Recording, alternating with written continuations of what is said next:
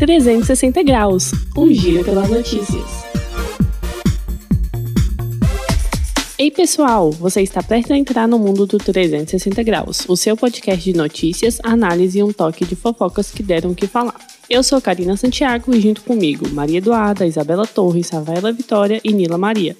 Seja bem-vindo ao nosso primeiro episódio. Hoje vamos explorar as manchetes que mais geraram assuntos e as histórias mais comentadas das últimas semanas.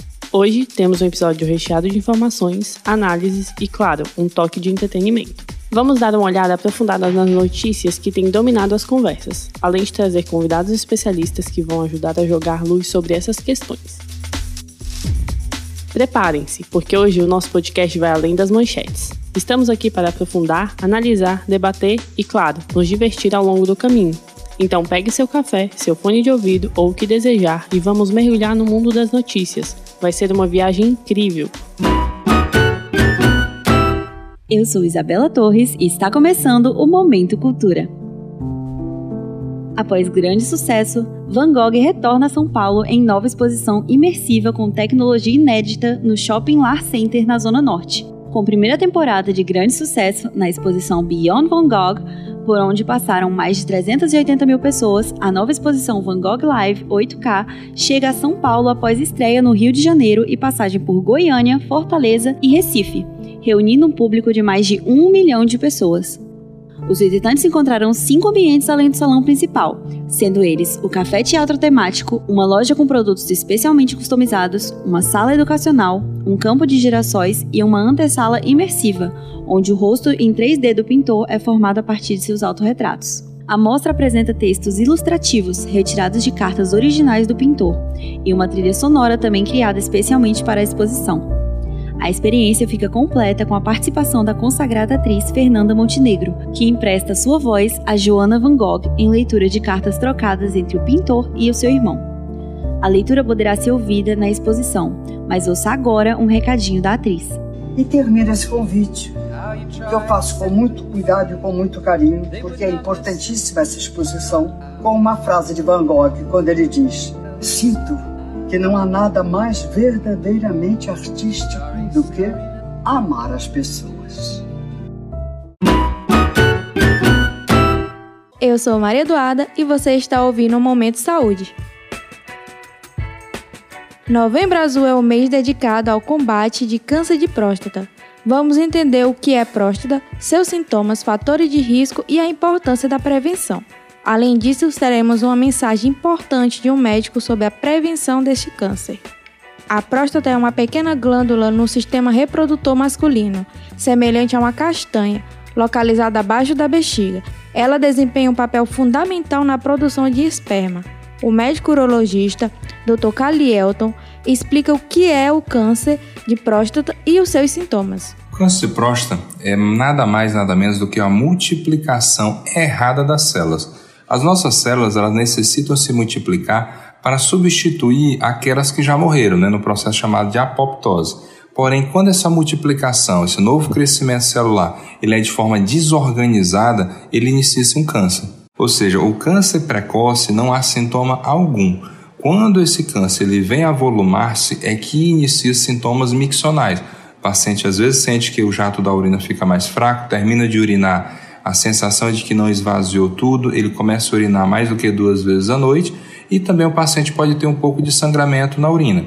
Por isso, vale ressaltar: o acompanhamento desde os 40 anos é sem sentir nada, porque quando você não sente nada, se tiver um câncer, ele é inicial, com a taxa de cura de 90%.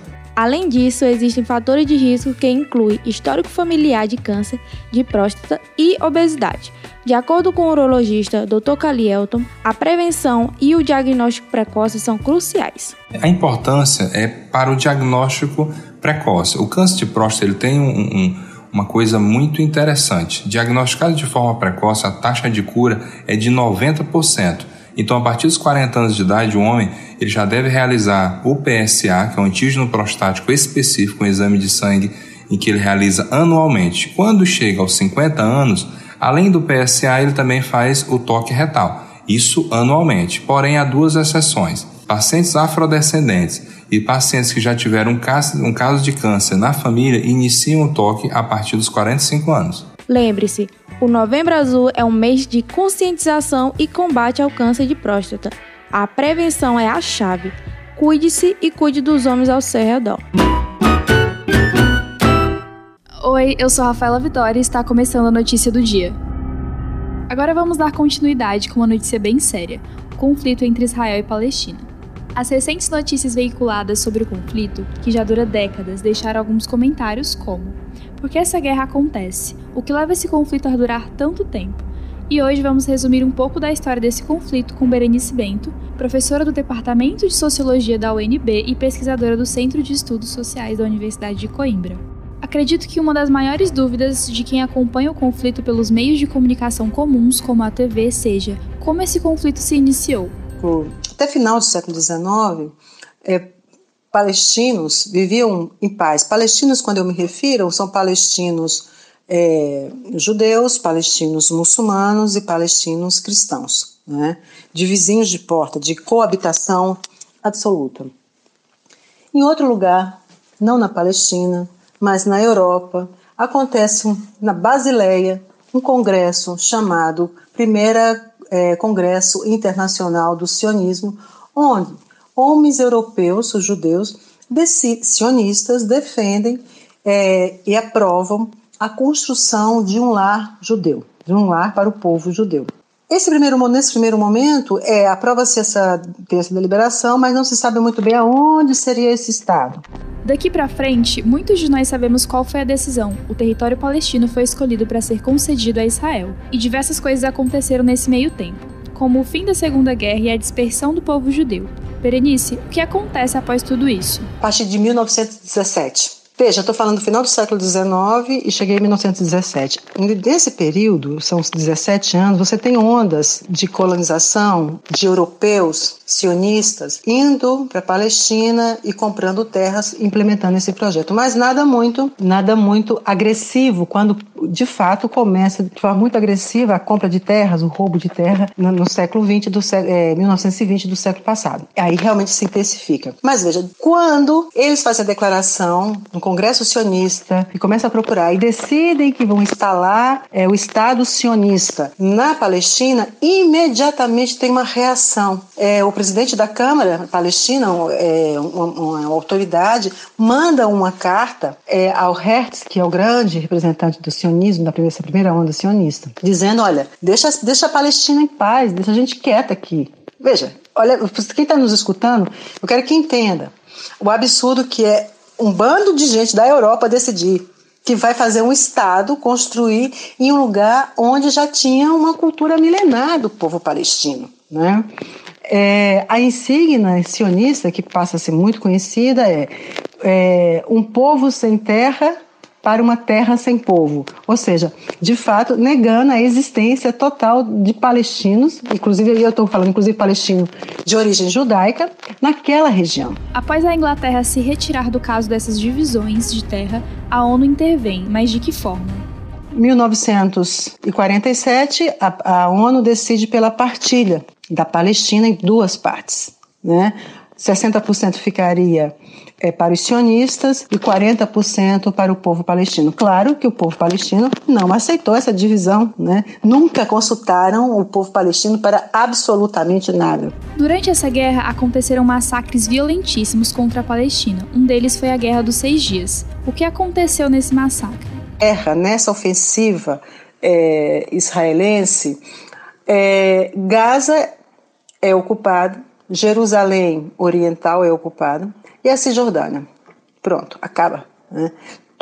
Passa a ser ocupada completamente pela desde 67. É, então, isso é só dadas, é, dados, é, informações importantes para que quem está nos escutando entenda, localize historicamente o que está acontecendo agora. Esse é um assunto que renderia muitas discussões e conversas. Mas para finalizar e manter o pensamento de estudo sobre esse assunto, o que você indicaria para maior conhecimento sobre esse conflito? Eu indico fortemente, fortemente, preparem os nervos, um livro chamado A Limpeza Étnica da Palestina, um livro escrito por um historiador israelense. Muito obrigada, Berenice, por compartilhar seus estudos.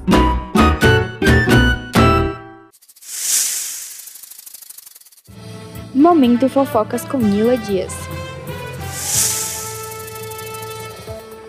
Fofoca quente. Carreta Furacão condenada a pagar indenização ao filho do criador do Fofão. Pegue suas xícaras de chá e prepare para uma dose de fofoca quentíssima. O Tribunal de Justiça de São Paulo deu o veredito que vai abalar as estruturas da carreta Furacão. O grupo de entretenimento foi condenado a desembolsar uma quantia de 70 mil reais por danos morais ao filho de Orival Persini, o criador do icônico Fofão. Mas as confusões não param por aí não. O juiz Tomás Carvalhais Ferreira, da Sétima Vara Civil de Ribeirão Preto, também mandou parar o uso do Fofão, o boneco inspirado no Fofão. Olha só que vavado! Se a carreta Furacão não tirar a imagem do fofão dos canais deles, vão ter que abrir a carteira e pagar uma multa de dois mil reais por dia. É pra quebrar mesmo. A ação que causou toda essa confusão alegou que a imagem do personagem estava sendo utilizada sem a permissão e que o criador, o tal Orival, queria que o boneco fosse só para a criançada. E olha que a justiça não achou que o Fonfon era plágio, não. Disseram que era a paródia do original. Mesmo assim, o juiz achou que a carreta furacão fez uso indiscriminado e sem autorização. Coisa feia, hein? E a carreta furacão estava usando o Fonfon desde 2016, tanto no Brasil como no exterior. Eles também soltaram uma nota nas redes sociais dizendo que vão continuar sua missão. Mas será que vão conseguir driblar toda essa confusão? Enfim, a fofoca tá lançada e a carreta tá no olho do furacão. Vamos ver como essa história vai terminar. 360 graus, um giro pelas notícias. Esse foi o primeiro episódio do podcast 360 Graus, uma produção dos alunos do curso de jornalismo da Universidade Federal do Maranhão, campus Imperatriz.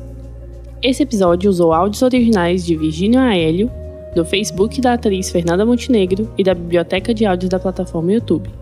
E você já sabe, sempre que quiser dar um giro pelas principais notícias do mundo, busque o 360 graus na sua plataforma de áudio. Ficamos aqui até a próxima.